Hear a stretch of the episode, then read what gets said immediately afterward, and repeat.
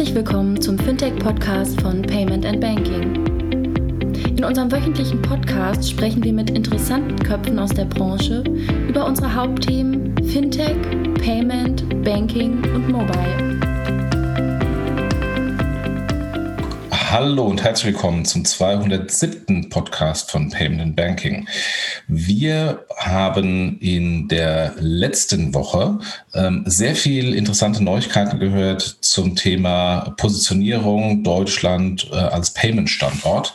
Und ähm, ich habe äh, gesagt zum André, lass uns doch mal gerne darüber reden und ähm, uns den Markus Mosen als Gast dazu nehmen, äh, den wir jetzt hier haben und dann einfach mal zu dritt äh, überlegen, wie realistisch realistisch ist das denn? Hallo Markus, guten Morgen. Hallo, guten Morgen zusammen. Hallo André. Hallo, hallo Markus, hallo Jochen.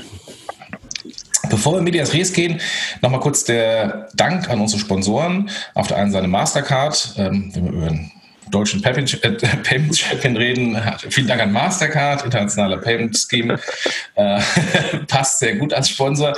Wir haben wir trotzdem unsere eigene Meinung, unabhängig vom Sponsor. Das müssen wir in diesem Kontext mal betonen.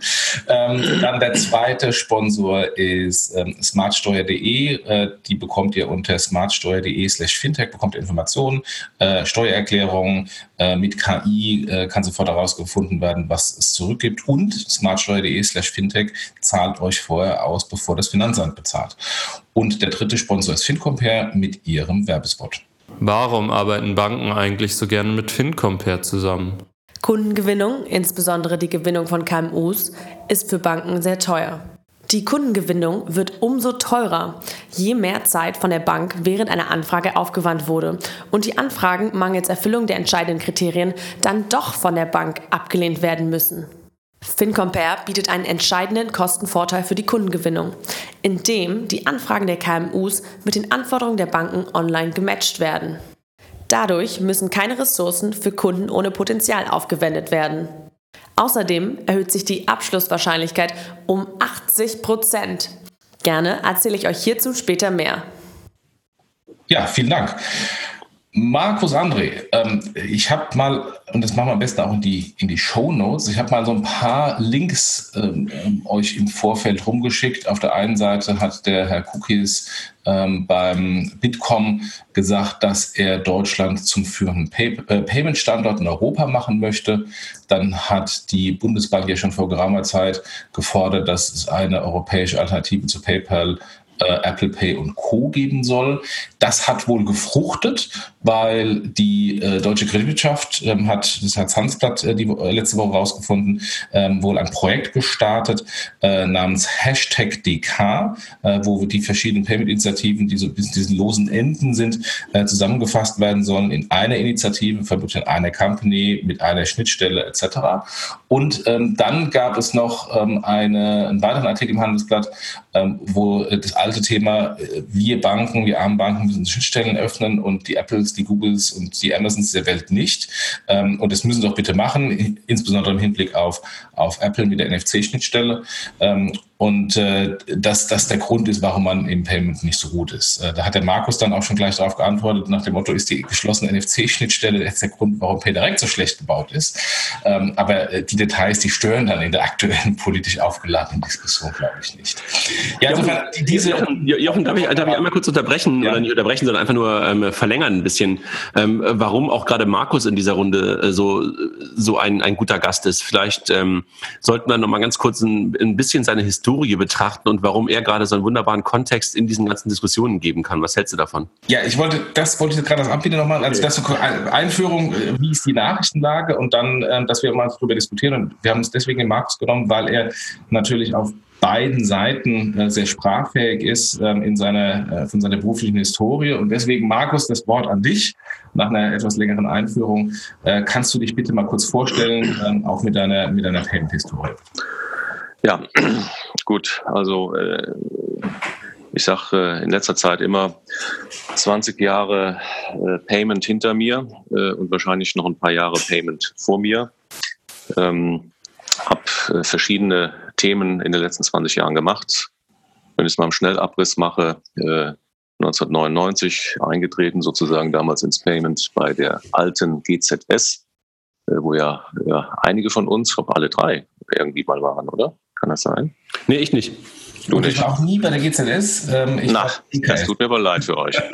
naja, gut. Ähm, bin dann äh, aber drei Jahre danach äh, gewechselt zu First Data, war sechs Jahre bei First Data. Dort äh, damals sehr stark involviert in die ganzen strategischen Wachstumsthemen. Äh, also haben damals äh, Telecash gekauft, äh, in Österreich die APSS und dann auch die GZS. Ähm, als wir die GZS dann gekauft hatten, kam die EasyCash äh, direkt mit im Pack sozusagen. Dann hat das Kartellamt gesagt, ihr müsst die EasyCash verkaufen. Das hat First Data dann noch getan, 2006. Äh, damals hat er gekauft an Warburg Pinkus, ähm, die mich dann damals gefragt haben, Herr Mosen, haben Sie nicht Lust, in die Geschäftsführung der EasyCash zu gehen? Das habe ich dann 2007 gemacht. Äh, dort auch für die Wachstumsseite zuständig gewesen. Nach drei Jahren haben wir verkauft. Äh, bekanntermaßen an Ingenico. interessant. damals war, dass Ingenico mit dieser Akquisition in das transaktionsbasierte Payment eingetreten ist. Äh, ich bin dann nach der Integration raus, bin 2010 äh, dann zu Obone nach Belgien, äh, zusammen mit Summit Partners, ein anderer Private Equity, haben dort auch wieder Wachstum gemacht. Und nach knapp drei Jahren kam dann Ingenico an und sagte, so, jetzt wollen wir auch Obone kaufen. Das haben sie dann auch getan. Ich habe mich dann das zweite Mal sozusagen äh, in Anführungszeichen gegen die Franzosen entschieden, äh, aber äh, also bin da eigentlich immer in guter Freundschaft sozusagen ausgestiegen. das war Anfang 13 und damals hörte ich, dass bei Concardis ein Geschäftsführer gesucht wird, weil Herr Krüger, Manfred Krüger vorhatte, in den Ruhestand zu gehen. Und da dachte ich mir, das ist eigentlich interessant. Concardis kannte ich natürlich äh, aus allen Perspektiven, als Kunde, als Partner, als Target auch. Also als EasyCash hat man mal versucht, auch die Concardis äh, zu kaufen. Ich würde sagen, aus heutiger Perspektive, das hätte auch Sinn gemacht, aber gut, die Wege des Herrn waren dann anders. Ähm, und äh, bin dann Ende 13 Jahr äh, zur Concardis gestoßen, äh, erst als äh, COO äh, und später dann als CEO. Und ich muss sagen, es war eine sehr spannende Zeit. Äh, habe da nochmal sehr viel dazu gelernt. Ähm, wir haben ja 2014 dann auch ein Strategieprojekt durchgeführt. Äh, Im Ergebnis haben wir dann damals das strategische Zielbild äh, des German Payment Champion äh, definiert. Das war auch, ich sage mal, für mich sozusagen die Maßgabe dessen, woran man eigentlich die Entwicklung der Concardis äh, messen sollte. Äh, es stellte sich dann aber relativ schnell äh, sagen wir, heraus, dass die Interessen der Gesellschafter da doch sehr unterschiedlich waren in der Ambition. Äh, und das führte ja dann äh, später 2016 zu der Diskussion, wie stehen wir als Gesellschafter eigentlich zur, äh, zur Concardis. Und ähm, äh, mit dem Ergebnis, dass ja dann ein Verkaufsprozess stattfand. Das Ergebnis ist bekannt.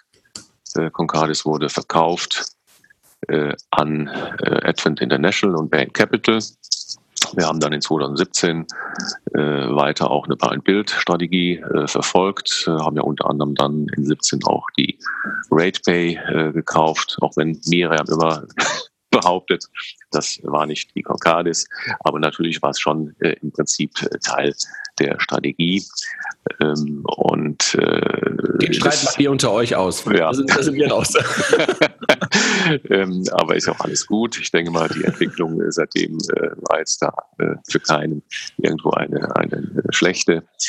Ähm, ich meine, wir haben dann ja auch versucht, sozusagen in Deutschland oder sagen wir in der Dachregion noch eine gewisse Konsolidierung, eine größere hinzubekommen. Äh, das hat dann, äh, ich sage jetzt mal, leider so nicht funktioniert. Und äh, dann gab es dann äh, Anfang letzten Jahres äh, die auch äh, bekannte Entscheidung äh, von äh, und Bain, äh, dass man die Concardis-Gruppe äh, in die äh, Netz reinrollt. Ähm, und das war für mich dann, ich sag mal, ein Zeitpunkt, sozusagen da äh, auszusteigen. Ähm, war dann erst noch im Aufsichtsrat und äh, habe aber für mich damals persönlich gesagt, äh, ja, jetzt musst du nicht unbedingt wieder direkt in so eine 724-Nummer reingehen und bin eigentlich jetzt seit, ich sage es mal, Sommer letzten Jahres äh, unterschiedlichen Themen unterwegs, eher beratend oder als Beirat.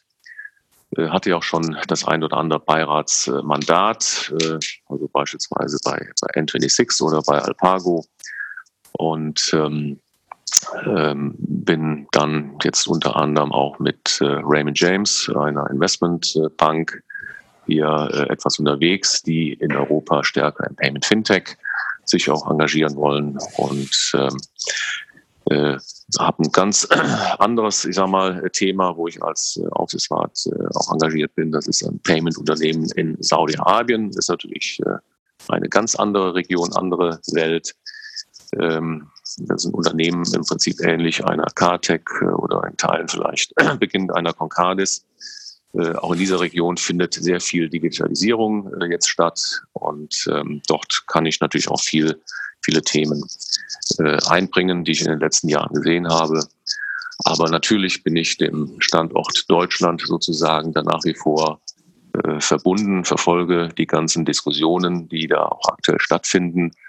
Und bei dem ein oder anderen Statement, ja, muss ich schon etwas äh, ja, runzelt sich etwas bei mir die Stirn, um es mal so zusammenzufassen.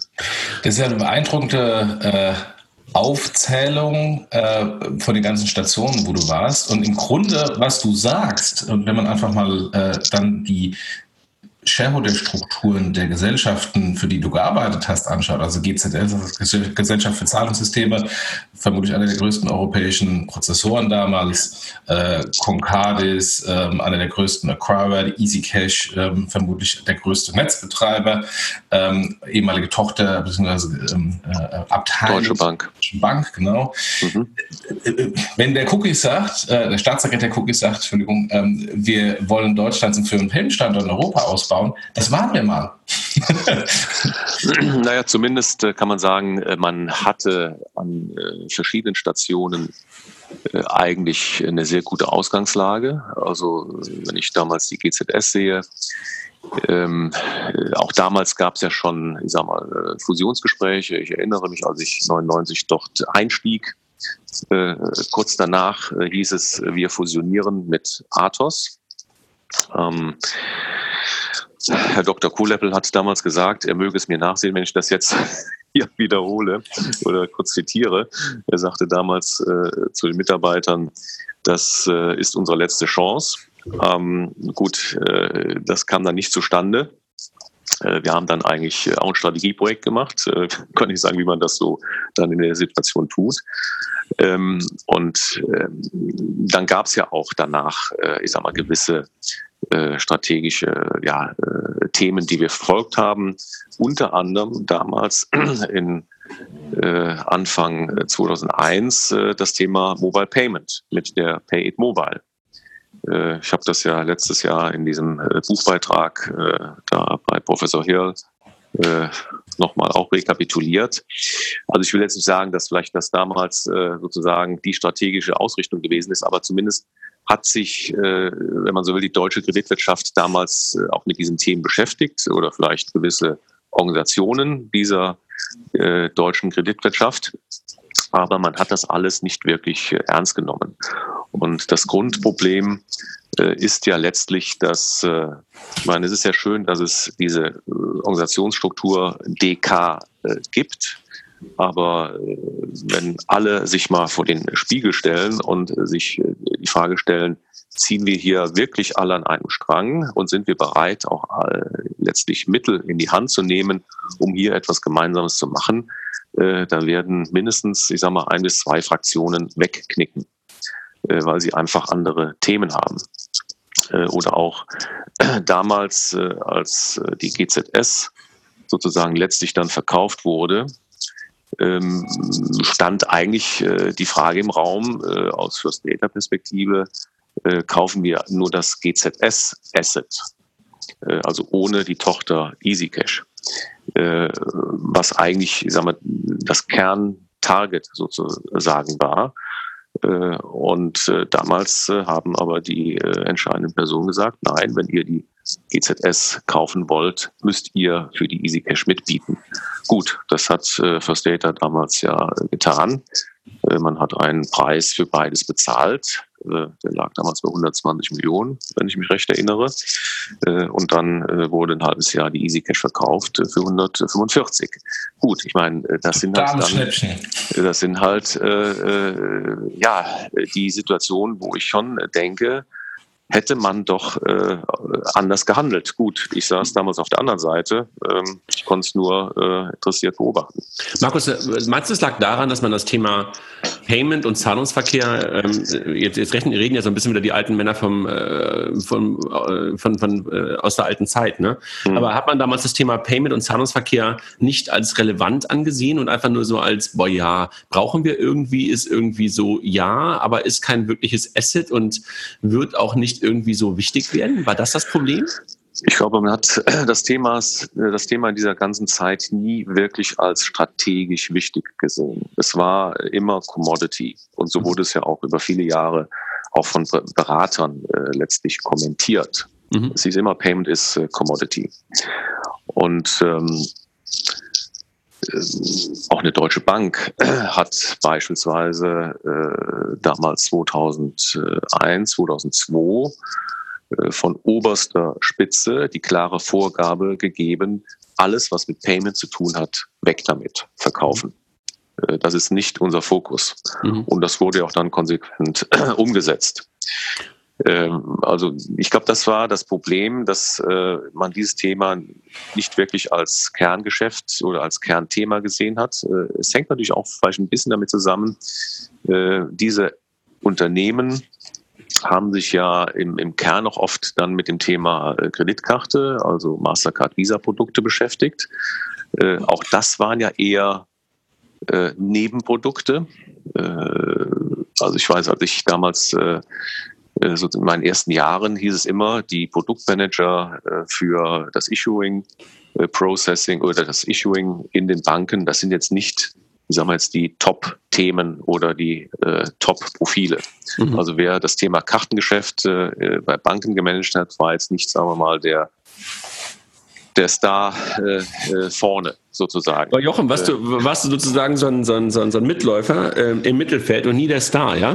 Ähm, ich wusste, ich war jung und naiv und hatte diese Code äh, und äh, wusste nicht, auf was ich mich einlasse. Und als ich dann äh, kapiert habe, ähm, ähm, wo es ist, habe ich eine relativ schnell Karriere gemacht. aber, aber, vielleicht ganz, ganz, ganz kurz nochmal ein, ein, äh, also ein, ein Hinweis noch. Also ich, ich glaube, was man möglicherweise einfach unterschätzt hat, wie in dieser, ich sag mal, mobilen und digitalen Welt welche Relevanz und welche Notwendigkeit das Thema Payment bekommen hat. Nur für euch mal ein so ein Beispiel.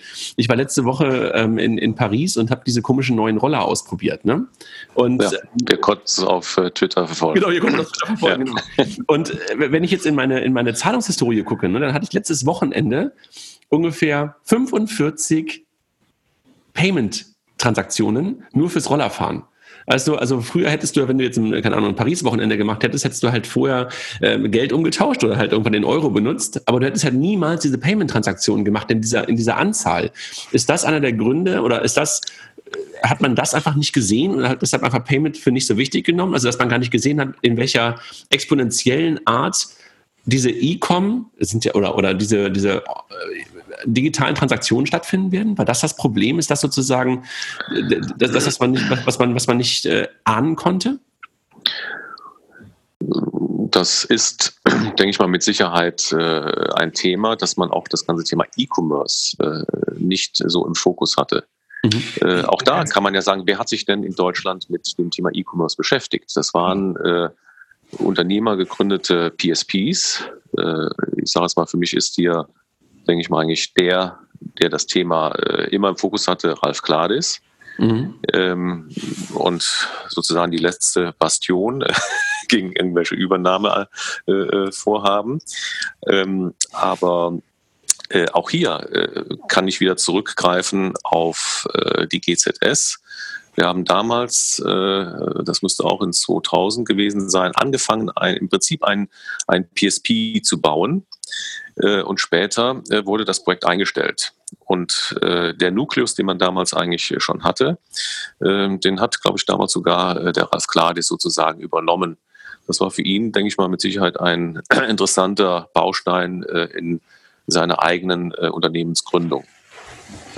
Wie wichtig oder wie unwichtig dann man das Thema E-Commerce genommen hat, sieht man an mir. Ich wurde als Student, also Absolvent von der Uni geholt, um von Mastercard die E-Commerce-Themen zu treiben. Also wenn das ein strategisches Strategi Thema ist, dann lässt man nicht einen völlig unbekannten und unerfahrenen kleinen Absolventen an einem wichtigen Thema arbeiten. Und alleine das zeigt doch, wie völlig irrelevant man in, das, in der Strategie das gesehen hat, dass man da äh, irgendeinen kleinen Absolventen dran setzt. Also das ähm, meint, ihr, ihr meint sozusagen diejenigen, die damals, so Anfang der 2000er einfach schon gesehen haben, dass sozusagen online ganz viel passiert und das waren die Wirecards, das waren äh, Ralf mit, mit, mit, mit Computop, die haben einfach unglaubliches Weitblick und Glück, ist ja auch mal eine Frage, ne? Glück und Timing gehabt und haben einfach daran festgehalten und die anderen haben gesagt, okay, so groß wird das nicht, ähm, das können wir lieber abstoßen und auch jetzt kriegen wir ja ein paar hundert Millionen dafür. Das war, das, das ist sozusagen so äh, das Problem, was jetzt heute zurückschlägt, weil wir alle die ganzen Sachen nicht mehr haben, weil die Assets weg sind. Ich würde sogar noch einen Schritt weiter gehen und sagen, die Probleme, die wir bei den richtigen großen Produkten haben, also die Produktprobleme, dass die Girocard immer noch nicht online-fähig ist, ähm, dass es seit Jahren, Jahrzehnten keine richtige ähm, E-Commerce-Strategie auf der Issuing-Seite gibt. Also wie bringe ich denn dafür, dafür, dass der Kunde im Internet sicher einkauft, ähm, dass man diese Lücke so groß äh, PayPal überlassen hat und Klarna und RatePay und wer da alle in die Lücke reingegangen ist das hängt damit auch zusammen, weil es wurde einfach schlicht ignoriert und klein geredet und ähm, für nicht wichtig genommen. Markus, du hast gerade kurz Luft geholt. Du wolltest irgendwie, glaube ich, auch ähm, äh, äh rein, rein, rein, reinstoßen sozusagen ins Horn. Äh, ja, ähm, also das Thema E-Commerce äh, hat natürlich auch direkt, sagen wir, eine internationale Dimension äh, bei vielen äh, Playern inzwischen. Und äh, ich glaube, in dem Moment, wenn äh, Themen über die nationalen Grenzen hinausgehen, äh, ist einfach, ähm, ich kann jetzt sagen, bei der DK einfach Ende. Weil äh, die DK, äh, ich meine, der Name sagt es ja auch schon, sich auf Deutschland fokussiert. Als wir auch strategische Themen bei der Concardis diskutiert haben, damals mit Aufsichtsrat und, und Gesellschaftern, wurde dann darüber, ich sage es mal, gestritten, äh, in Anführungszeichen, äh, wenn das Zielbild German Payment Champion äh, heißt, heißt das, dass äh, dann die Strategie über Deutschland hinausgeht äh, oder ist es nur eine Strategie in Deutschland? Ich habe nicht gesagt, naja, German Payment Champion nach meinem Verständnis heißt, wir bauen einen starken Player in Deutschland und der aus dieser Stärke heraus dann natürlich auch internationalisiert. Äh, und das war natürlich dann äh, spätestens der Punkt, wo, ich sag mal, der ein oder andere Vertreter gesagt hat, also das ist nicht mein Verständnis. Äh, wir finanzieren hier keine äh, Strategie, die über den deutschen Markt hinausgeht. Und äh, das ist, denke ich mal, das ja, systemimmanente Problem, äh, letztendlich auch, wenn es um das Thema Girocard, PayDirect und so weiter geht. Ähm, die ja, die Erkenntnis, naja, wir haben hier vielleicht, äh, ich sage mal, mit der Girocard ein Produkt, das in den letzten Jahren auch gewachsen ist. Äh, ich meine, das ist ja, äh, wird ja dann auch gefeiert, dass die Girocard schön wächst. Ich meine, da sage ich, das ist ja auch jetzt kein Wunder, weil einfach die bargeldlosen Transaktionen wachsen und NFC dem ganzen Thema auch nochmal einen Schub gegeben hat was aber nicht heißt, dass das damit sozusagen das Problem gelöst ist. Äh, und da äh, ist für mich auch, wenn, wenn es dann heißt, wir werden jetzt hier äh, Payment aus Deutschland einen Payment, den Payment Hub machen, ähm, dann wird man das halt nicht meines Erachtens mit rein deutschen Produkten hinbekommen. und klar, die Frage ist natürlich, mit welchen Assets man das überhaupt noch hinbekommen kann das einzige wesentliche Unternehmen, äh, das äh, im Prinzip seinen Hauptsitz äh, in Deutschland als Payment-Unternehmen hat, ist eine Wirecard. Jetzt kann man sich überlegen, ähm, in welchen Konstellationen oder welche Konstellationen müssten denn entstehen, damit vielleicht nochmal ein weiteres Unternehmen entweder an die, äh, ja, in diese Größenordnung hat, dass sie auch börsenfähig wäre äh, am Standort äh, Deutschland. Und äh, das wird für mich, das wäre für mich eine interessante Frage, die man diskutieren kann. Aber Markus und André, jetzt spreche ich euch beide mal an. Markus, du mit deinem äh, europäischen Kontext aus deiner Berufshistorie und André, dich in, deinem, in deiner ehemaligen Rolle ähm, von Giropay. Ist das Problem nicht auch ein strategisches Problem, äh, weil Markus, du sagtest gerade mit DK und an, de, an den Grenzen ähm, hört es dann auf, dass der Ansatz und die, das Selbstverständnis aus deutscher Sicht auch ein falscher ist, weil sämtliche Internationalisierungsinitiativen, sei es auf der Girocard, sei es auch bei Giropay, sind ja immer so gewesen, ähm, das Ausland soll am deutschen Wesen genesen. Also wir haben die besten, tollsten Produkte und ähm, die Franzosen, die Holländer, äh, die Engländer sollen doch unsere tollen deutschen Produkte nehmen, während das bei den anderen doch genauso aussieht und äh, man dieses Dilemma ja auch nach X anläuft. Also auch bei Giropay war das ja damals so mit, mit Ideal ähm, ähm zusammenfassend. Ähm, äh, das hat ja nie funktioniert. Seht ihr denn, dass das jetzt heute anders ist? Also ich kann ja ganz kurz vielleicht noch ähm, aus, aus, aus der Giropay-Vergangenheit sagen, da gab es nie diese Ambitionen, das Ganze als Produkt zu internationalisieren, sondern es war, wenn dann immer die, ähm, der Wunsch und, und das Ziel, das Ganze halt aus einer also das Ganze in Kooperationen zu internationalisieren. Und ähm, ihr wisst ja, dass alleine schon die Kooperation innerdeutsch unglaublich schwer ist. Und das dann auf einer internationalen Ebene zu machen und dann Interoperabilität ist ja immer das schöne Wort dafür, ähm, dann irgendwie, keine Ahnung, zig verschiedene, beim, beim, bei Giropay waren es ja ähm, Online-Banking-basierte ähm, Zahlungen, das dann zu interoperabilisieren, das war Wahnsinn. Also das hat ja auch nicht wirklich richtig funktioniert. Also ähm, das, das kannst du natürlich, wenn du ein Produkt machen willst, kannst das nicht so machen. Also dann kannst du nicht äh, glauben, dass du plötzlich irgendwie alle europäischen Banken und irgendwie 15 verschiedene Online-Banking-basierte Schemes ähm, äh, aufrechterhältst und die dann einfach interoperabel machst. Das klappt nicht. Also das, das war, das war albern. Also das hätte man sich damals, hat man sich damals, glaube ich, irgendwie schön geredet, aber äh, im Nachhinein muss ich sagen, völlig albern. Ich weiß nicht, Markus, wie du, wie, wie du das siehst. Ja, also ich sag mal, das, äh, die letzte Chance vielleicht sowas hinzubekommen war damals äh, bei der Monet Initiative. Ähm, ich denke, das war äh, damals schon ein konkreter, sehr äh, ernsthafter Ansatz. Ähm, das war vielleicht auch noch zum Zeitpunkt, wo man das hätte machen können. Ich meine, auch das Thema äh, Mastercard Europe oder Visa Europe hat man ja auch letztendlich aufgegeben. Ähm, also wenn jetzt hier gegen, ich sag mal, Mastercard und Visa sich versucht wird, teilweise auch zu positionieren, dann mag das äh, ja vielleicht äh, hier im Kontext äh, America First äh, irgendwie ganz witzig sein, aber hat natürlich mit den Realitäten wenig zu tun. Äh, ich sehe jetzt äh, eigentlich keine also auch von Marktseite, von Kundenseite, nicht wirklich ernsthafte Bestrebung oder den Bedarf, dass ich jetzt sage, ich muss jetzt hier ein neues Scheme haben, neben Mastercard und Visa. Äh, also jedenfalls in den Strukturen, äh, wie eine Geocard heute existiert, äh, sehe ich das nicht, dass man daraus etwas ja, machen kann, was über, sag mal, ja, den deutschen Markt hinaus irgendwo Akzeptanz finden würde. Da klingelt's bei euch. ich glaube, es ist bei Jochen. Da musst du gerade aufmachen. Jetzt ist er, glaube ich, gerade weg. Ich glaube, muss gerade gerade kurz zu, kurz Tür. Aber ich glaube, da sind wir uns einig. Ne? Also jetzt plötzlich nochmal ein, ein internationales Scheme zu schaffen, das ist, glaube ich, irgendwie, ähm, ich weiß nicht, ob das utopisch zu nennen ist, aber jedenfalls ist es unfassbar schwer, weil wir halt diese sehr, sehr, wie ich finde, sehr, sehr entscheidenden, sehr, sehr prägenden Jahre, äh, also die letzten zehn, ne, wenn man das mal so ähm, vielleicht Revue passieren lässt, zehn Jahre, ähm, viel zu lange verharrt haben und viel zu national gedacht haben und halt, und das hast du ja eindrucksvoll auch gerade in deiner Vita beschrieben, Assets, wenn ich salopp sage, verhökert haben. Ne?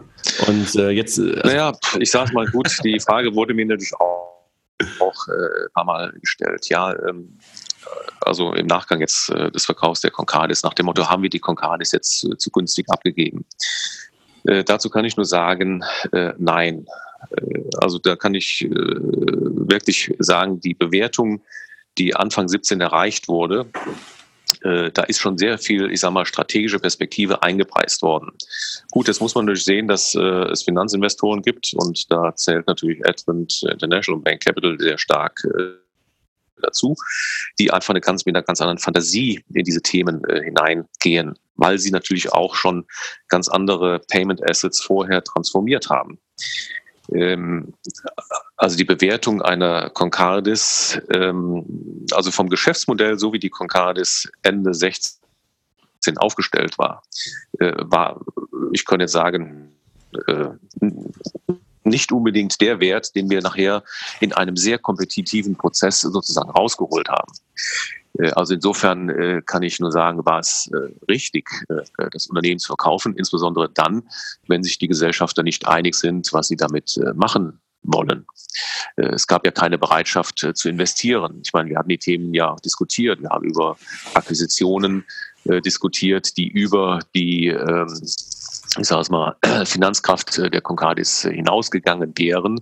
Da gab es eine klare Entscheidung und Konsens äh, zwischen allen äh, Gesellschaftern, wir werden hier kein Geld in die Concardis schießen. Also wir haben ja äh, 2014 äh, haben wir noch äh, haben wir mal vor dem Hintergrund auch einer potenziellen Akquisition äh, die Anfrage einer Kapitalerhöhung gestellt, die natürlich mit großer Mehrheit abgelehnt wurde, was mich damals nicht überrascht hat.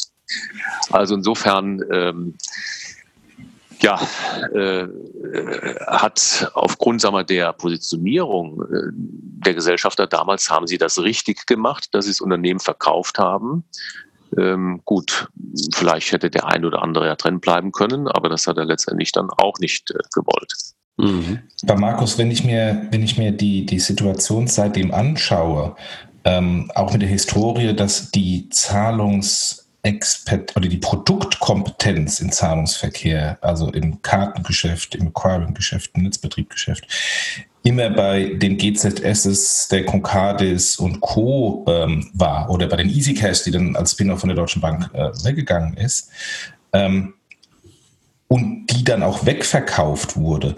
Ist das ein Grund, warum dann die neu gebauten Zahlungsverkehrsprodukte also Weiterentwicklung Girocard, wo immer noch kein Online-Produkt da ist, äh, PayDirect mit den bekannten äh, Produktdefiziten, äh, die HCE-Apps, ähm, wo CD, CDC, VFM, nee, CD, ich verwechsel das mal, CD, CDC, VM, Transaktionsliste, ähm, ähm, äh, nicht dabei ist. Also so, so grundlegende Produktfeatures, wo man immer so denkt, so, naja, da kommt halt irgendwas und es sieht halt aus wie ein Produkt, was ähm, äh, dem Standard von vor x Jahren ist und nicht x-mal besser ist, um einen Wettbewerbsvorteil zu generieren.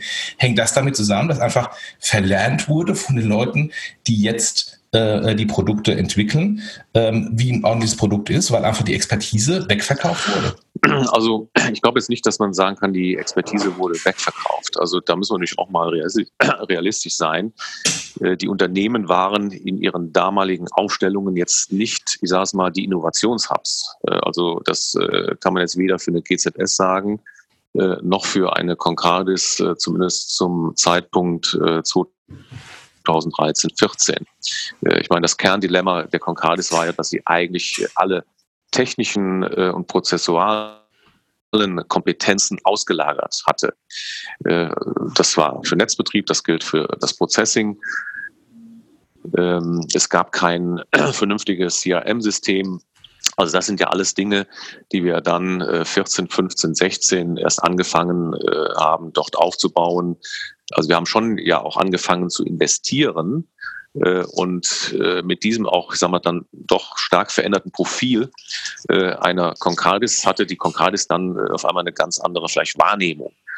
auch als die, die, dann diskutiert wurde, naja, aus Sparkassensicht, welches Asset ist jetzt für uns eigentlich das Spannendere, B&S, wo man im Prinzip ja 100 Prozent hielt, oder die Concardis, wo man nur 40 Prozent hielt. Da hieß es auf einmal, naja, die Concardis ist ja eigentlich das viel spannendere Unternehmen. Ähm, also ich würde jetzt nicht sagen, man hat jetzt die Kompetenz Kompetenzen verkauft. Äh, klar, es gab dann Phasen, wo man angefangen hat, Kompetenzen aufzubauen. Ähm, wir haben ja auch äh, als Concardis 2015 angefangen, einen eigenen PSP äh, aufzubauen, der auch heute äh, nach meinem Kenntnisstand sehr erfolgreich verkauft wird äh, von den Kollegen. Ähm, also die Kompetenzen, glaube ich, die sind schon äh, am Standort Deutschland vorhanden. Äh, die Frage ist nur, in welchem ich sage es mal, in welcher Struktur äh, ist überhaupt äh, Innovation, äh, Strategie, äh, Investition möglich? Und äh, da sage ich, ähm, da glaube ich halt inzwischen mehr an äh, sagen wir, diverse Initiativen oder Startups, äh, äh, beispielsweise in Berlin, äh, die meines Erachtens viel eher in der Lage sein werden, äh, Relevanz für einen Standort Deutschland äh, als Payment-Standort zu schaffen, äh, als äh, jetzt die Strukturen, äh, die vielleicht in irgendwelchen, ich sag mal, Legacy-Rechenzentren bestehen. Hm. Aber die Startups, die das in Berlin managen, ähm, die werden ja in der Regel auch geführt von Leuten, die bislang von Zahlungsverkehr keine Ahnung haben und äh, das mit komplett frischen Wind und frischen Augen machen. Also ich weiß noch damals auch die Diskussion bei PayPal. Äh, ich hatte Riesenprobleme, überhaupt reinzukommen. Ähm, das habe ich auch ein paar Mal, glaube ich, im Podcast schon gesagt. Ich habe irgendwie 16 Interviews gehabt, weil ich erstmal beweisen musste, dass ich nicht denke wie ein klassischer Kartenmensch, wie ein klassischer Banker, sondern ähm, denke wie PayPal und wie eBay und äh, aus Händlersicht. Ähm, also insofern, ähm, ja, die, die es jetzt machen und die auch einigermaßen erfolgreich sind in Berlin, äh, die, das sind keine klassen Payment-Leute. Ja, und das ist vielleicht auch äh, notwendig heutzutage, dass man ganz anders äh, an die Themen rangeht. Also nicht so eine aus einer technischen Perspektive, nach dem Motto, ich muss jetzt da noch irgendwie ein Feature das ist ja äh, hier, äh, glaube ich, irgendwann eben gesagt, äh, Transaktionslisten äh, bauen, sondern äh, ich löse hier ein ganz, ich löse ein Problem oder einen Bedarf, den äh, vielleicht auch eine Kundengruppe heute äh, hat, weil sie ganz anders lebt. Äh, und äh, mein gut, in den letzten äh, Wochen wurde auch viel, dann äh, wurde viel über N26, äh, konnten wir ja auch lesen, gut, dass ich da etwas äh, auch äh, involviert bin, ist ja auch bekannt. Ähm, ich meine, natürlich kann man sagen, dass Valentin und Max, als sie damit angefangen hatten, 2013 keine Idee von Payment hatten. das war ja auch nicht der Antritt. Im ursprünglichen Antritt war es, ja, das Schaffen einer Wallet für Teenager und Eltern ähm, und einer Prepaid-Karte. Mhm. Und das war so die Idee der Lösung eines Problems. Und aus der Erfahrung heraus, äh, dass viele Eltern diese Funktionalität dieser App äh, ganz toll fanden, also ich ja damals auch mit zwei Teenager-Töchtern, äh, ist ja dann die Idee geschaffen worden, Mensch, lass uns doch da eine App sozusagen für Erwachsene draus machen. Ich meine, das ist ja letztendlich die, ja, die Vision, aus der dann solche Themen entstehen. Ähm, aber man kann ja jetzt nicht sagen, dass heute äh, da keine, ich sag mal, Payment- oder Zahlungsverkehrsexperten äh, bei N26 arbeiten. Also äh, die haben ja inzwischen über 1000 Mitarbeiter und ich glaube, dass da schon ein paar auch in Anführungszeichen alte, erfahrene Hasen sitzen. Mhm. Jochen, Du hattest, äh, weil du, du hast, glaube ich, gleich einen harten Anschlag. Lass uns aber bitte aber noch mal ganz kurz, also wir haben jetzt äh, viel, glaube ich, über die Vergangenheit gesprochen und viel darüber gesprochen, was sozusagen gerade, äh, auch was ein bisschen gerade passiert und wo auch so die Herausforderungen liegen, gerade in Deutschland. Aber wenn wir noch mal ganz kurz darauf gucken, was gerade passiert ist und was vorhin die Einleitung war. Und das nochmal ganz kurz betrachten mit, mit, mit, mit Markus Brille, mit unseren Fragen. Also das Thema sind wir in der Lage und haben wir die richtigen Assets, um Deutschland zu einem, zu einem Payment-Standort äh, werden zu lassen? Also wir haben es ja gerade schon ein Stück weit beschrieben, dass wir da vielleicht eine Herausforderung sehen, aber wenn wir das jetzt nochmal ganz kurz betrachten und äh, möglicherweise auf Your Cookies da an der Stelle mal antworten wollen, sehen wir da eine Chance für und ist möglicherweise dieser Weg, den die deutschen Banken da unter dem Hashtag DDK gerade versuchen, ähm, ist das möglicherweise ein Weg, dem wir eine Chance geben? Also das würde ich ganz gerne nochmal von euch beiden, vor allen Dingen von dir, Markus, nochmal hören. Also glaubst du das oder anders gesagt, wenn wir daran glauben wollen, was müsste gerade passieren? Also, wenn ich das äh, so richtig verfolgt habe hier, äh, sag mal, in, im Handelsblatt beispielsweise, äh, dann geht es ja darum, dass man jetzt die Assets, in Anführungszeichen, äh, die man hat, irgendwo zusammenführt. Ähm, als damals PayDirect, äh, wann war es gewesen, 2014 oder 15, als es gelauncht wurde, ähm, habe ich das Thema ja auch äh, sehr äh, eng verfolgt aus der Concardis-Brille. Wir waren ja damals auch der erste sogenannte Händlerkonzentrator. Also man muss ja schon den Namen sich auf der Zunge zergehen lassen. Äh, und wir sind damals äh, durch diese ja, äh, Strukturen, haben uns da durchgekämpft, muss man auch sagen, diese Verträge mit den jeweiligen Banken und Bankengruppen zu machen. Das war ja, ich sage es mal, also die Kollegen mögen es mir nachsehen, das war sehr deutsch. Also ich sage mal Bürokratie pur. Und ich glaube, äh, damit wird äh, man das nicht schaffen. Und einfach jetzt die, die Addition äh, oder eine ja, Zusammenlegung von Assets ist nicht die Lösung. Ich habe mir damals schon die Frage gestellt, warum nennen die das Thema jetzt PayDirect, wenn sie doch eigentlich eine Girocard haben und für mich eigentlich klar war, man muss eigentlich das Thema ja irgendwo zusammenbringen. Damals war wahrscheinlich die Argumentation, lass uns erstmal gucken, ob PayDirect was wird, bevor wir das, äh, den Brand Girocard damit ähm, äh, infizieren. Ähm, heute sagt man vielleicht, naja, äh, vielleicht sollten wir es doch äh, unter Girocard subsumieren, äh, weil das mit PayDirect schon äh, oder inzwischen so äh, kritisch besprochen wird. Äh, also ich sehe jetzt da nicht wirklich äh, eine strategische Initiative. Es ist für mich mehr ja, vielleicht der Versuch, irgendetwas äh, jetzt äh, zu retten äh, und da in irgendwie eine Struktur zu bringen. Aber für mich fehlt da nach wie vor die Vision, was ich dann damit machen will. Glaubst du, also als, als eine Frage vielleicht noch, glaubst du, man müsste erstmal aus diesem ganzen Flickenteppich eine zentrale Instanz schaffen, also eine Firma, Ähm, gut, äh, das wäre dann das Modell äh, GZS äh, 3.0. Ähm, äh, also offen gesagt ähm, halte ich das auch für schwierig. Klar, ich sage mal, auf der Scheme-Seite äh, ist es natürlich schon äh, relevant, dass dann alle Bankengruppen hier in Deutschland mitmachen äh, aber man hat ja auch bei PayDirect gesehen, dass es hier unterschiedliche, ich sage es mal, Geschwindigkeiten gibt äh, der Stakeholder, äh, ob man jetzt bereit ist, da nochmal Geld in die Hand zu nehmen und nicht. Also ob das jetzt ein Unternehmen der deutschen Kreditwirtschaft die richtige Struktur ist, ehrlich gesagt, ich hätte da für mich Fragezeichen kann ich vielleicht mal von, von einem ganz anderen Fokus anschauen. Ähm, nicht so sehr aus uns heraus äh, anschauen, sondern einfach mal global ähm, auf ein paar Ebenen höher. Ich kenne ehrlich gesagt keine Initiativen der, der Banken der letzten, lass mal fünf bis zehn Jahren sein, die im Zahlungsverkehr auf nationaler Ebene erfolgreich war. Es gibt ein paar Ausreißer des Ideal, das ist irgendwie auch fast 20 Jahre alt oder 15 Jahre alt. Genau. Es gibt Swish, ähm, in, in Schweden. Aber ansonsten nichts Nationales war erfolgreich. Also Paylib, quasi äh, das PayDirect aus Frankreich, war nicht erfolgreich. Twint ist eine Katastrophe in der Schweiz. Ich werde jetzt hier gleich abgeholt. Ja, ich bin gleich bei dir. Ich, mein, mein Sohn, ich hier, ich muss gleich wegbringen. Äh, Twint in, ähm, in äh, der Schweiz war nicht erfolgreich. Ähm, mir das, das Debit-Scheme in Russland ähm, wurde politisch durchgedrückt gegen den Wunsch der Banken, ähm, um unabhängig zu werden von Mastercard. Äh, unabhängig sind sie immer noch nicht. Ähm, insofern, ich, ich, sehe, ich sehe keine, keine wirkliche Erfolgsstory im Ausland.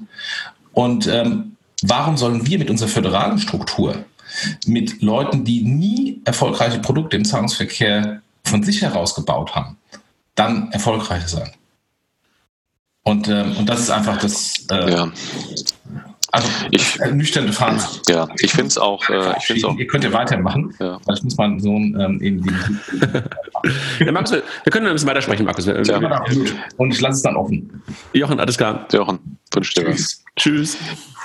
Ja, ich finde es auch äh, schwierig, auch jetzt, äh, sag mal, die, die letzten Äußerungen, die man in den letzten Wochen so äh, dann äh, lesen konnte, also auch wenn jetzt hier Herr Balz äh, als Bundesbankvorstand äh, sich dann meines Erachtens äh, eher politisch da auch positioniert im Kontext hier Apple Pay. Ähm, ich meine, dass Teile der deutschen Kreditwirtschaft mit dem Thema Apple Pay hadern, ähm, ist für mich auch ein bisschen Ausdruck, dass man das zu reduziert äh, sieht äh, und sagt, warum soll ich hier ein Share von meiner Interchange an Apple äh, abgeben. Äh, also komischerweise gibt es ja Banken, die mit diesem Modell sehr gut klarkommen. Ähm, sei es äh, bei den Challenger-Banken sowieso und äh, aber auch bei etablierten Banken, also siehe Deutsche Bank oder Hypovereinsbank. Also auch da sage ich, da verkämpft man sich meines Erachtens an der falschen Stelle. Äh, aus Konsumentensicht äh, wird es überhaupt nicht, äh, ist es überhaupt nicht nachvollziehbar. Also ich sage es mal, wenn ich jetzt mal meine ja, Payment-Brille absetze, als Konsument sage ich einfach, ich möchte Apple Pay haben. Also so wie es funktioniert, dass es in der Apple Wallet ist. In der Apple Wallet sind auch meine anderen Dinge drin. Da sind meine Tickets von der Lufthansa oder von Eurowings drin und, und andere Sachen. Ähm, und ich habe jetzt nicht den Eindruck, nur weil ich jetzt Apple Pay nutze, dass ich weniger äh, äh hier gut äh, N26 äh, oder gut, ich habe auch eine Karte von der Deutschen Bank äh, da drin, dass ich jetzt damit irgendwo mich äh, von äh, dem Bankbrand äh, distanziere äh, oder das nicht mehr wahrnehme. Ganz im Gegenteil. Äh, also das ist für mich auch eine Diskussion, die ist meines Erachtens nicht zielführend äh, und ich äh, denke auch nicht, dass es gut ist, wenn das jetzt auf diese politische Ebene gezogen wird. Ähm, also ich kann da nur eigentlich den Rat geben, äh, zu kooperieren äh, und eigentlich die Produkte äh, an den Stellen weiterzuentwickeln, äh, wo der Kunde auch sagt, hier bekomme ich jetzt Mehrwert und so weiter.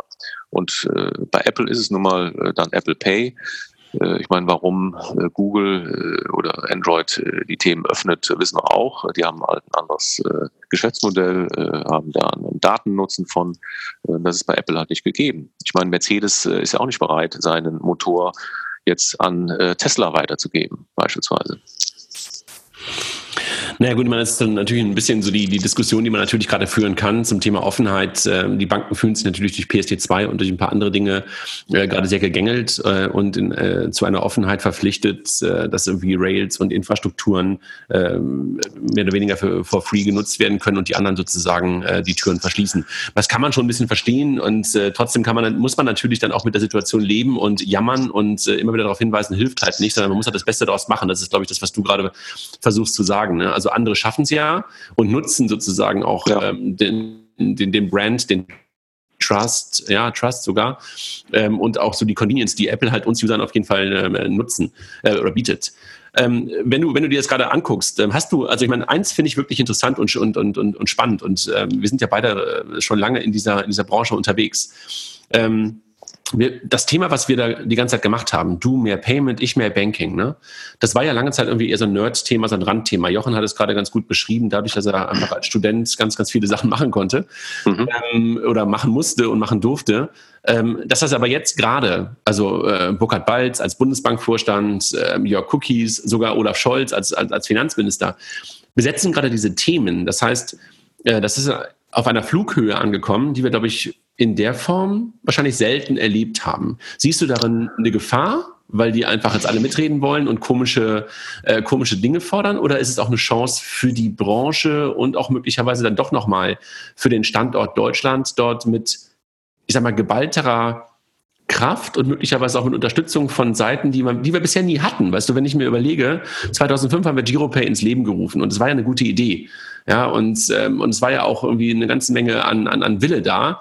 Aber die politische Unterstützung, also sowohl von Verbänden auf der Bankenseite ähm, als auch noch höher, also ganz politisch, die war halt gar nicht da. Und jetzt plötzlich beschäftigen sich Leute damit. Mhm. Ist das eine Chance oder ist es oder ist es eher? Ja, ich sehe halt, äh, ich sehe halt. Für mich ist die Frage, was die die Motivation. Äh, gut, äh, das Thema Mobile Payment hat ja, das muss man wirklich sagen, seit Dezember äh, letzten Jahres, also seitdem Apple Pay gelauncht wurde, äh, ja, eine riesen Awareness äh, in den Medien bekommen. Und äh, auf einmal wird dann dieses Thema sozusagen so prominent, dass dann auch äh, das bei Leuten ankommt, ähm, ja, die vielleicht vorher gesagt haben, Payment, was ist das denn? Mhm.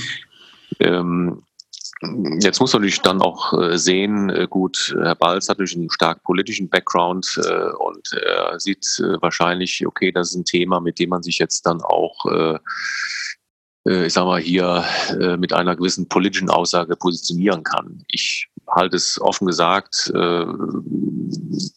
für schwierig, so wie das gerade diskutiert wird, weil es ähm, äh, so ein bisschen äh, polarisierend diskutiert wird nach dem Motto, äh, alles was mit Apple und Google und Co zu tun hat, ist äh, negativ, wir müssen hier was Deutsches machen. Ähm, also ich glaube nicht, dass das äh, funktionieren wird oder dass wir damit wirklich äh, dem deutschen Markt, dem deutschen Handel und auch uns Konsumenten ein, einen Mehrwert bringen werden. Äh, insofern finde ich diese Diskussion, wie sie im Moment geführt wird, äh, offen gesagt, schwierig und geht am Thema vorbei.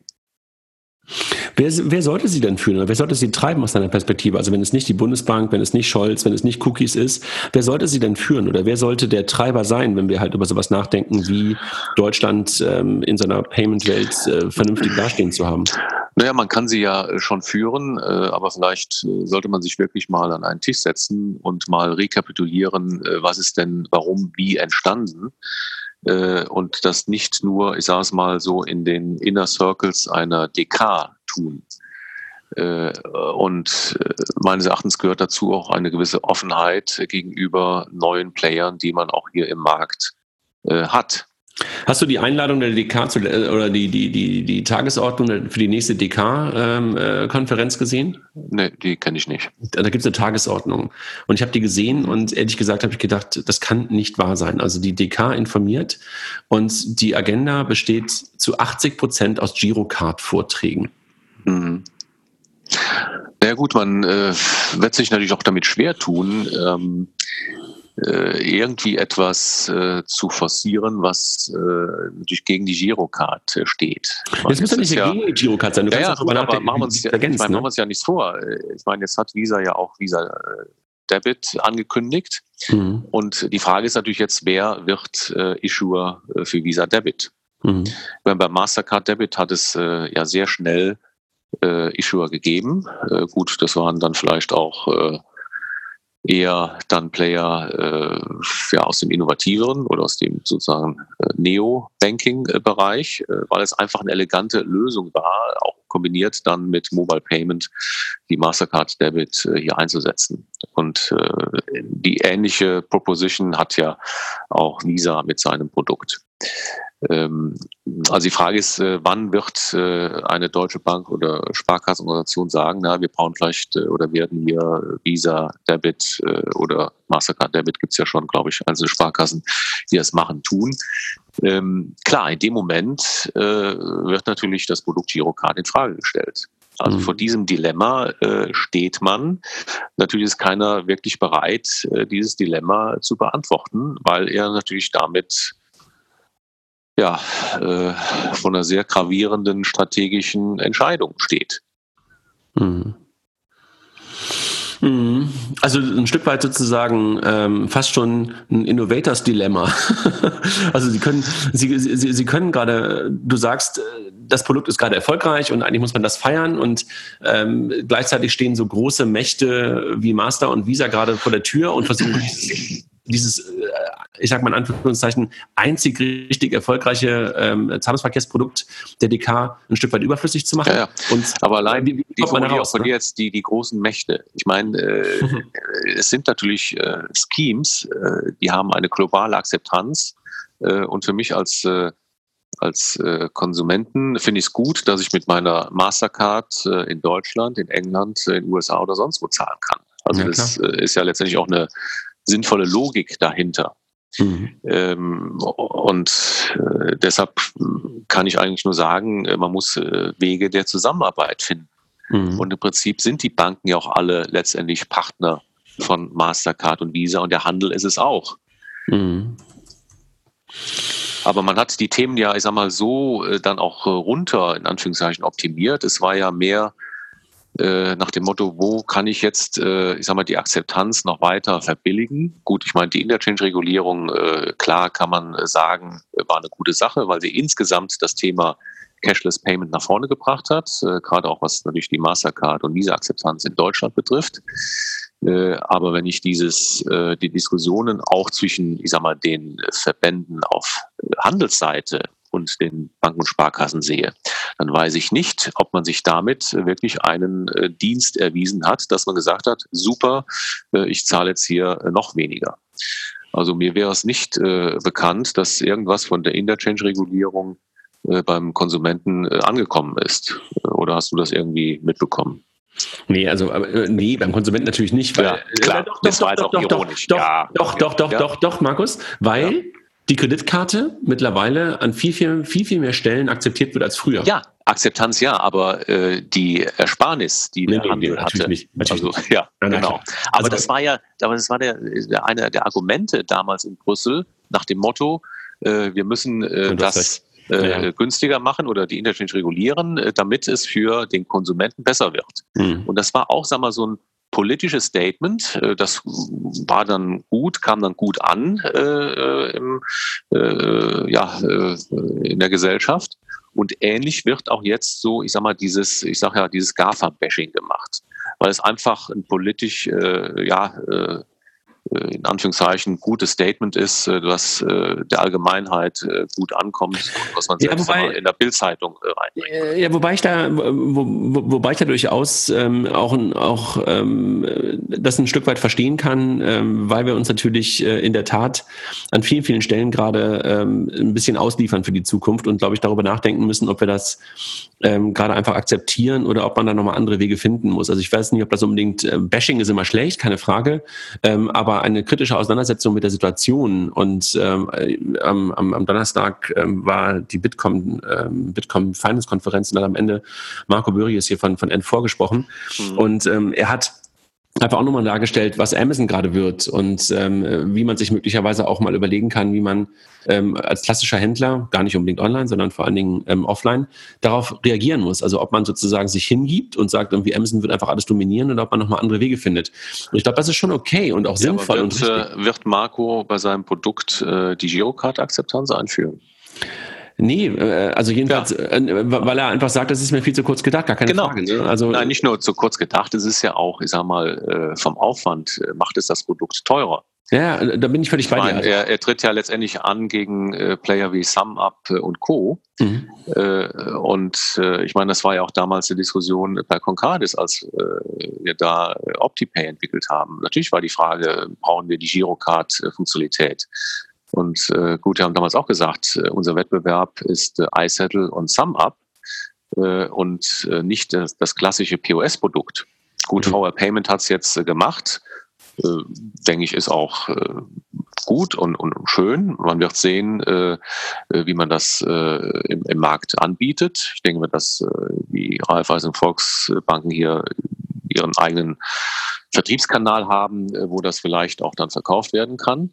Aber wenn man äh, letztendlich ein Produkt äh, gegen den Anführungszeichen SumUp oder iSettle positioniert, äh, ist natürlich dann die Girocard-Akzeptanz äh, in diesem Terminal, macht das Terminal äh, wesentlich teurer.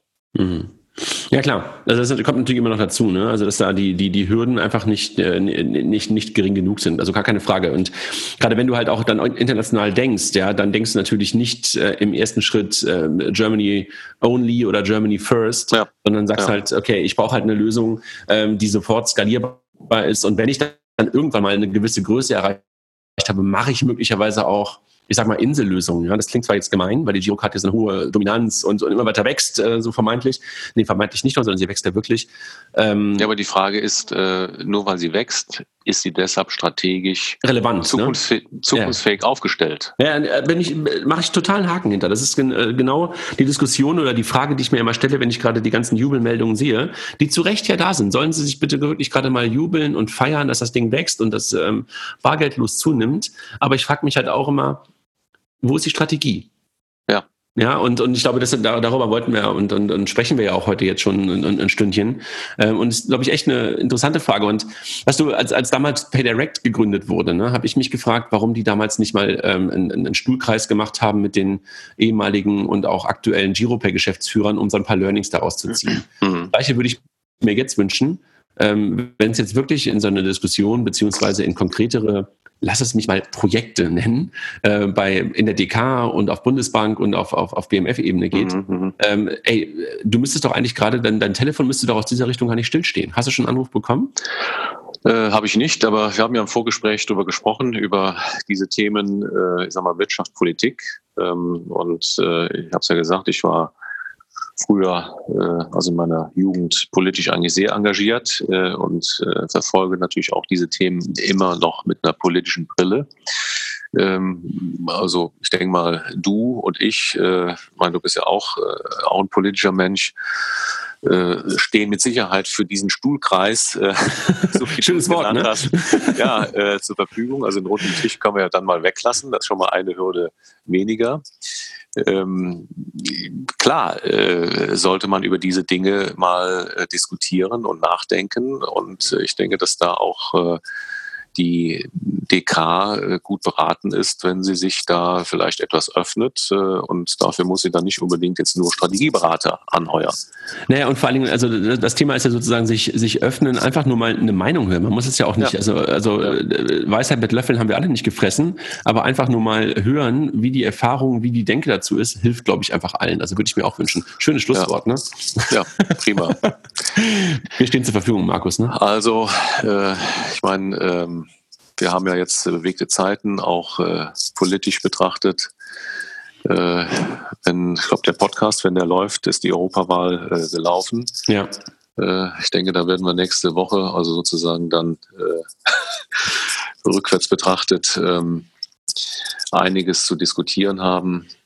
Ich bin wirklich gespannt. Ähm, ich bin wirklich ja. gespannt, was am, was, was am Sonntagabend rauskommt. Also, also meine Frau, meine Frau hat ja hier, ein, ich meine, ich muss das jetzt noch äh, bringen. Ähm, sie hat ja auch eine gewisse Payment-Affinität.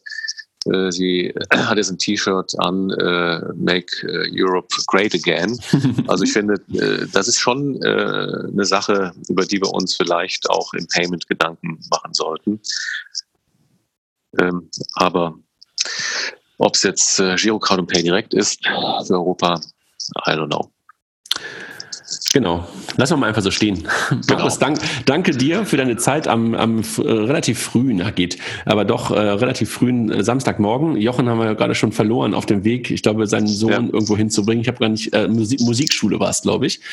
Ähm, und äh, insofern ähm, verabschieden wir uns trotzdem auch nochmal von Jochen, auch wenn er nicht mehr da war. Genau. Ich, ich darf jetzt nochmal ganz kurz den, den Sponsoren danken, den Kollegen von Mastercard, äh, die uns lange, lange Zeit schon begleiten, die du ja auch sehr gut kennst. Ja. Die Kollegen von äh, äh, slash fintech, ähm, die uns auch begleiten und die ein tolles Produkt gebaut haben und auf dieser URL smartsteuer.de äh, smartsteuer.de slash fintech ähm, sich Fintechs ähm, über die, äh, darüber informieren können, äh, wie die Kooperation mit den Kollegen von Smartsteuer aussehen kann und den Kollegen von FinCompare, die du auch kennst, glaube ich, ne? Ähm, Stefan Heller und, und, und Kollegen. Mhm, ja. Ähm, die halt äh, dort ein Produkt für Banken ähm, bauen. Ist ja auch immer ein schönes, schönes Thema, dass äh, viele, viele Fintech-Angebote ja nicht massiv ähm, gegen das bestehende Bankenprodukt gehen, sondern halt auch vielen, vielen Banken auch dabei unterstützen, in der digitalen Welt vernünftige Angebote zu machen, so wie das die Kollegen von FinCompare machen.